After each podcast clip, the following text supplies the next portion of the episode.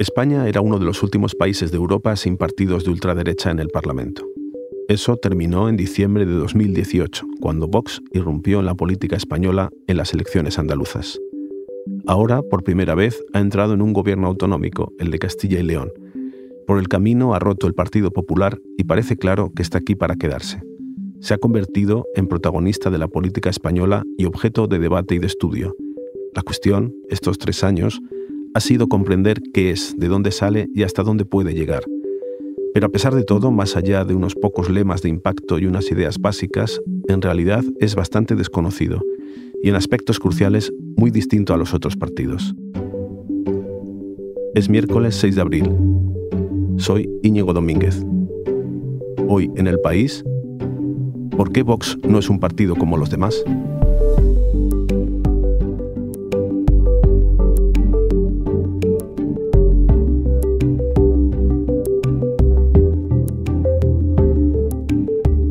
De este partido está con nosotros Miguel González, mi compañero del país de la sección de España, que entre otras cosas es el encargado de hacer la información de Vox y que acaba de publicar el libro Vox SA, el negocio del patriotismo español.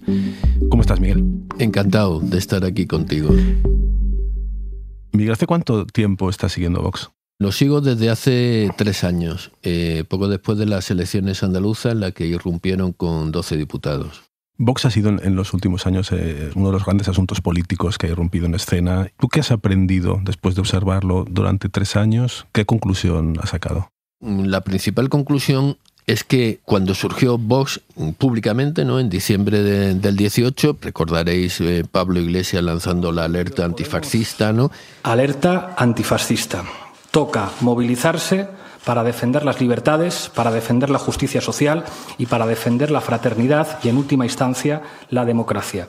inmediatamente se empezó a hablar de fascistas, de extrema derecha, etcétera, etcétera, ¿no? Y sin embargo, desde entonces no ha hecho más que crecer, ¿no? Pues entonces yo creo que hay que hacer un ejercicio de rebobinar, de volver al principio y decir, bueno, voy a olvidarme de las, de las etiquetas, voy a olvidarme de llamarlo de una manera o de otra y voy a intentar enterarme de lo que son, ¿no? Vamos a empezar a, que nos expliques Vox mm, desde dentro, como engranaje, ¿no? ¿Cómo se estructura? ¿Cómo es por dentro? Tendríamos que contar la historia de Vox, ¿no? Sintéticamente. Vox surge en, eh, el otoño, en diciembre de 2013, como mm, básicamente una escisión del Partido Popular. Eh, gente que está descontenta con la gestión de Mariano Rajoy, encabezado en ese momento por Alejo Vidal Cuadras. Ellos se presentan a la elección europea de 2014, están a punto de conseguir un escaño, pero no lo consiguen. A partir de ese momento hay una crisis, se va Vidal Cuadras y se van todo lo que eran los veteranos del Partido Popular que inicialmente habían estado. Y entonces cuando se queda, se queda con el partido Santiago Abascal.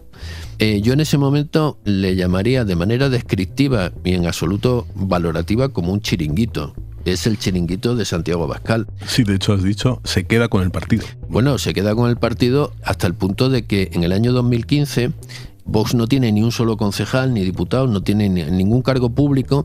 Santiago Abascal eh, está cobrando una nómina como presidente de, Vox de 6.170 eh, euros brutos mensuales. Yo he hecho el cálculo de que uno de cada tres euros de las cuotas de los militantes era para pagar el sueldo de Abascal.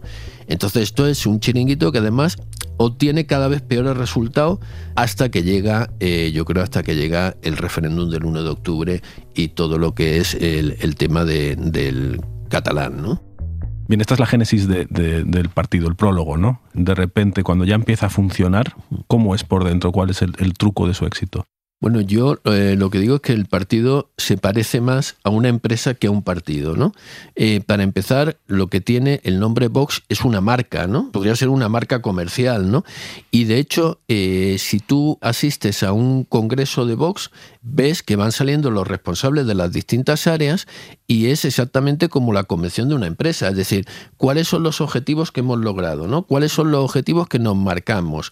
Frases como tenemos que prestar el mejor servicio negocio eh, a nuestros afiliados, entre, entre comillas, clientes, eh, independientemente de la zona de España donde vivan tenemos que persuadir al electorado. Bueno, de hecho, reciben cursos de oratoria los, candidatos de Vox.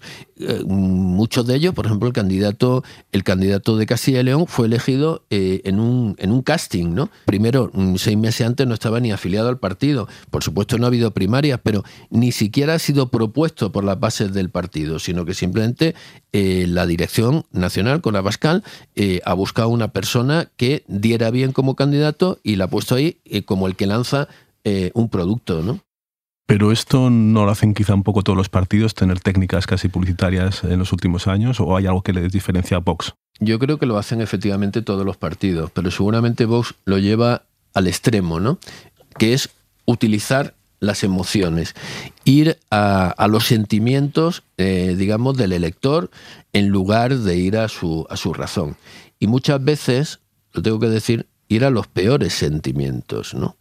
El intentar cultivar el odio, el resentimiento. Te voy a poner un ejemplo. Hace dos semanas, en las concentraciones que hizo Vox delante de los ayuntamientos, principales ayuntamientos de España, por ejemplo, la que hizo en, Cibeles, eh, delante del Ayuntamiento de Madrid, por megafonía, se jaleaba a la gente para que corease estos lemas.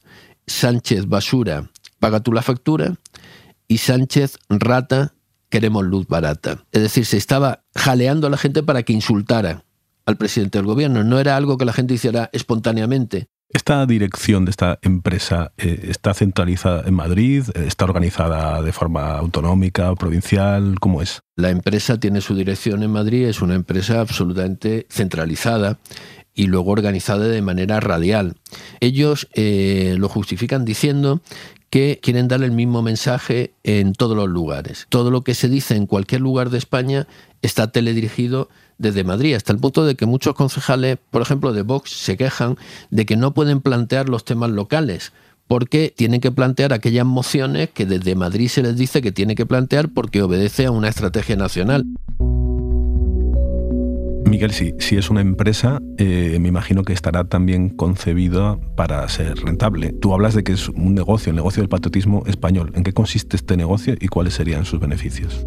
Bueno, sus beneficios en el año 20 fueron de 5.200.000 euros de superávit. Por tanto, es una empresa muy rentable. Más del 60% de, su, de sus ingresos proceden de, la, de las subvenciones.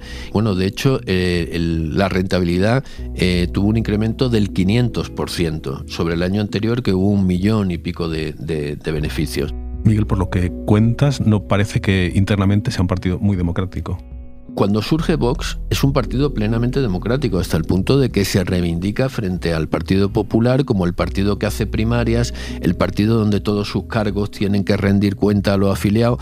Lo que ocurre es que cuando ese partido, que es un partido que no tiene prácticamente nada más que militantes que trabajan voluntariamente los fines de semana, cuando de pronto, a raíz de las elecciones andaluzas, empieza a convertirse en, en fin, en una empresa muy rentable, pues digamos todos los procedimientos democráticos eh, se van orillando y van desapareciendo. Lo primero que desapareció fue las elecciones primarias para elegir a los candidatos a cargos públicos y eh, después de, que se hizo las últimas elecciones a comités provinciales, eh, la tuvieron que repetir en tres por eh, numerosas irregularidades. Después de esto, el propio Abascal dijo que para evitar problemas, que quizá en el futuro eh, no habría elecciones a comités provinciales, sino que los responsables provinciales serían designados a dedo desde Madrid. Veo también que hay una, preocupación en torno a las primarias de Vox, es decir, que asisto a esto con, con tranquilidad.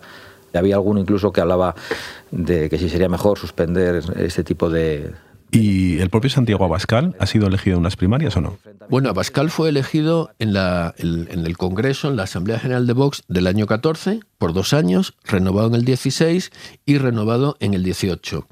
En el año 20 tenía que ser eh, someterse de nuevo si quería continuar al frente del partido. En el 19 ya modificaron los estatutos para que el mandato del presidente y de toda la Ejecutiva Nacional, en vez de ser de dos años, fuera ya de cuatro con lo cual Abascal su mandato acaba en el 24.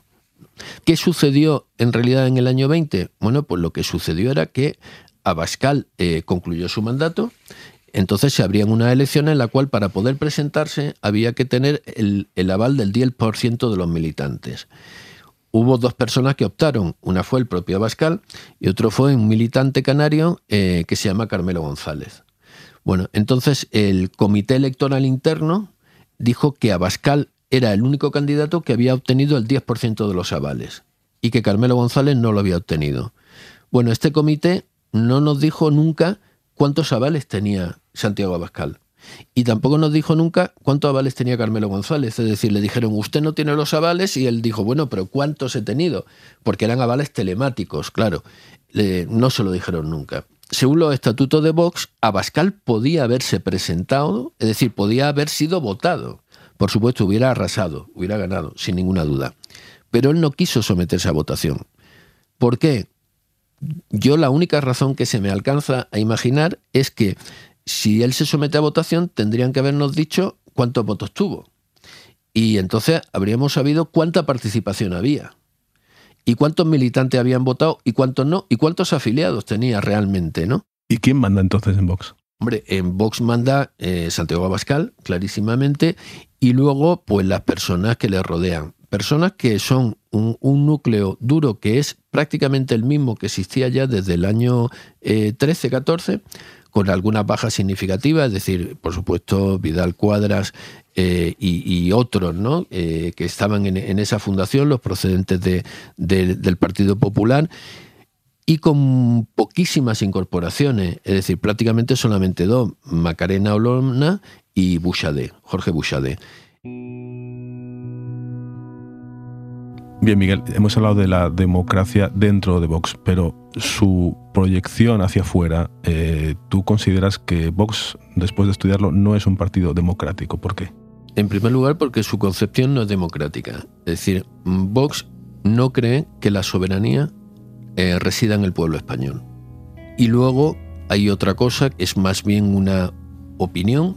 Yo creo que es muy difícil que si Vox algún día llega al poder, yo creo que es muy difícil que acepte la alternancia política. ¿Por qué? Bueno, porque la alternancia política parte de la base de que, digamos, los distintos partidos políticos son adversarios políticos. Pero Vox ha introducido un concepto que estaba desterrado en España, en la España democrática, que es el concepto de enemigo. Para Vox, el Partido Socialista, Izquierda Unida, eh, los partidos nacionalistas, independentistas, eh, no son adversarios políticos, son enemigos.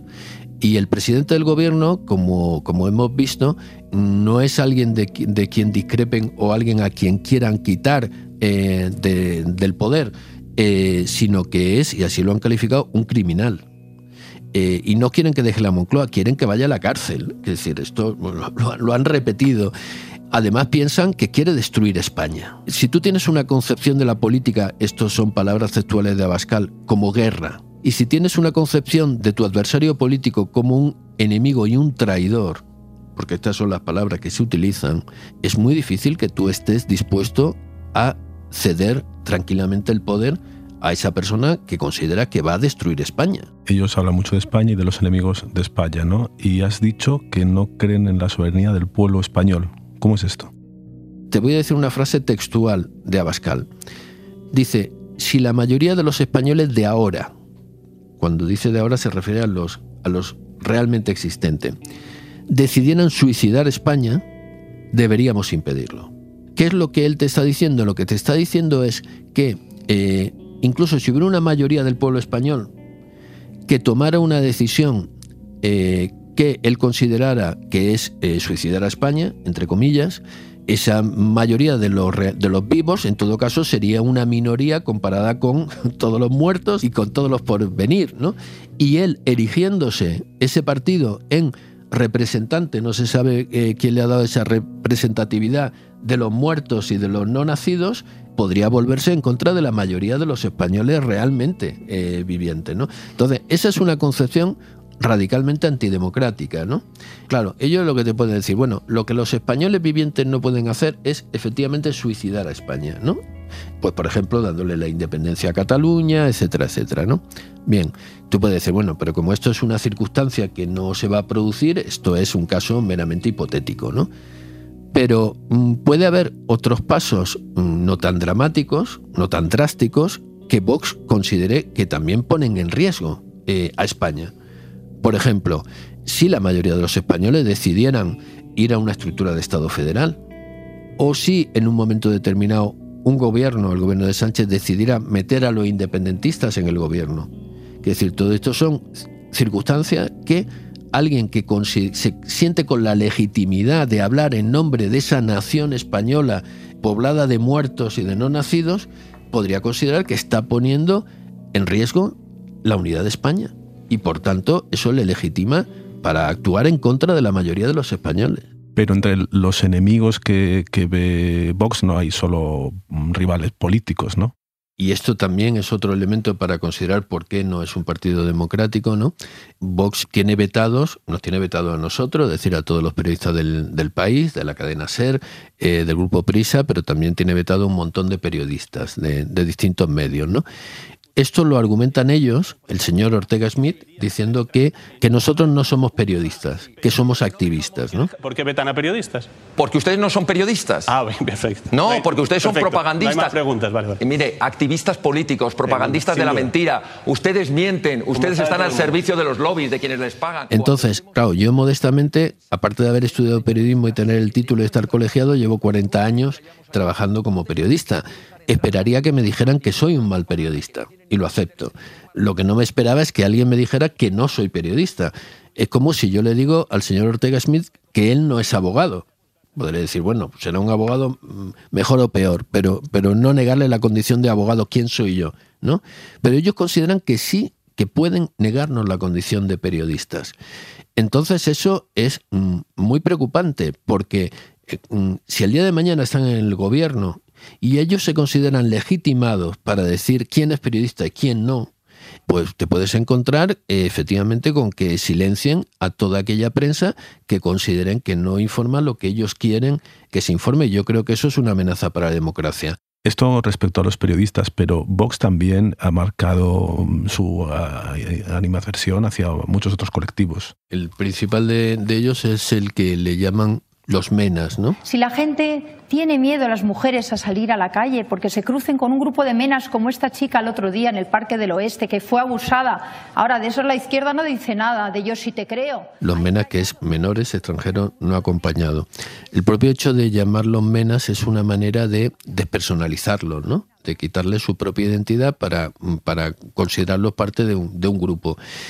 El criminalizar a un grupo eh, y el atribuir a todos sus miembros hechos que no cabe duda que se pueden producir, eh, hechos delictivos, hechos negativos cometidos por alguno de sus miembros, eh, y además romper, digamos, lo que puede ser la empatía de la sociedad, ¿no? Con alguien que es menor de edad. Esto es un fenómeno muy antiguo, que decir, aunque a mí no me gusta hacer comparaciones, evidentemente la criminalización de los judíos por parte de la Alemania nazi es este mecanismo, ¿no? La culpa colectiva, ¿no? De los menores no acompañados, ¿no? Vox está en contra de la entrada de inmigrantes, ¿no? Irregulares, dicen ellos. Sin embargo, en este momento en el cual estamos viviendo la crisis de refugiados de, Ucrania, eh, Vox no está planteando ningún problema. En el año 2020, Abascal fue a Hungría y estuvo paseando con Orbán por la valla construida por Hungría en su frontera para impedir la entrada de refugiados que venían huyendo de la guerra de Siria y que eh, Abascal elogió a Orbán por negarse a admitir refugiados de la guerra de Siria. Eran tan refugiados de la guerra de Siria como son ahora los refugiados de la guerra de Ucrania. ¿Cuál es la diferencia entre unos y otros? Que los que vienen de Ucrania son cristianos, entre comillas, y los que venían de Siria eran eh, musulmanes, de cultura musulmana. Es decir, en esa concepción de la nación que tiene Abascal es nacional católica. Es decir, para él, España, y además lo tiene dicho así, él dice, el Islam es la anti-España. ¿Ellos hasta qué punto han copiado ideas de otros sitios y, qué parte tienen de original? Yo creo que la mayoría de, de, las ideas, no solo de las ideas, sino sobre todo de los métodos, de los canales, de los procedimientos, las han copiado, digamos, por una parte de, la, de, la, de los partidos de la ultraderecha europea y por otra parte eh, de Trump. El querer poner un muro en Ceuta y Melilla no es una copia del muro de México. El lema hacer eh, América grande otra vez, eh, aquí lo tradujeron por hacer España grande otra vez, los españoles primero, es decir, American First, ¿no? Incluso muchas de las técnicas utilizadas, sobre todo en las redes sociales, son técnicas creadas y cocinadas por lo que se llama la derecha alternativa americana, ¿no? Y luego otras, eh, pues también, por ejemplo, que toman del Frente Nacional. Pues entonces la idea de que ellos van a proteger a las mujeres y a los homosexuales frente a los musulmanes, ¿no? Miguel, todo esto que hemos ido describiendo es de un partido que tiene tres millones y medio de votantes, por lo menos, ¿no? Eh, ¿Es posible que todas estas personas eh, compartan todo esto que hemos ido explicando y además son, votantes que generalmente se les simplifica bajo la etiqueta bueno, de, extrema derecha, de fascistas. ¿Qué piensas tú de etiquetarlos de ese modo? Bueno, desde luego yo no creo que en España haya tres millones y medio largos de fascistas, en absoluto. Bueno, yo creo primero que Abascal es muy hábil, porque una cosa que él repite siempre es no tenéis que estar de acuerdo con todo lo que yo digo, ¿no? Entonces hay gente que está de acuerdo en lo de los toros, hay gente que está de acuerdo en los inmigrantes, hay gente que está de acuerdo en distintas banderas que ha levantado Vox, ¿no? Y luego hay una bandera fundamental, que la bandera fundamental es el nacionalismo español, ¿no? Pero desde luego yo no creo que, que esos tres millones y medio de votantes ni sean eso, ni tampoco sean conscientes en absoluto de que están votando a un partido que no es democrático. Creo que esa es la clave, más allá de, llamarlo de una manera o de otra, ¿no? En contra de lo que ellos dicen, que ellos pretenden ilegalizar a todos los partidos que no comparten la idea de la unidad de España, la Constitución española no es el catecismo ni es el credo. No hay que creer en ella, lo que hay que hacer es acatarla. Entonces, Vox tiene todo el derecho, primero a existir, presentarse a las elecciones, por supuesto, celebrar mítines y actos públicos sin que nadie lo hostigue ni nadie lo agreda. Esa es la norma fundamental de la convivencia democrática. Y por supuesto, los españoles tienen todo el derecho a votarle. Lo único que yo añadiría es que antes de votarle deberían informarse bien. Muy bien, Miguel. Pues muchas gracias por esta conversación y, y hasta otra. Muchísimas gracias a ti.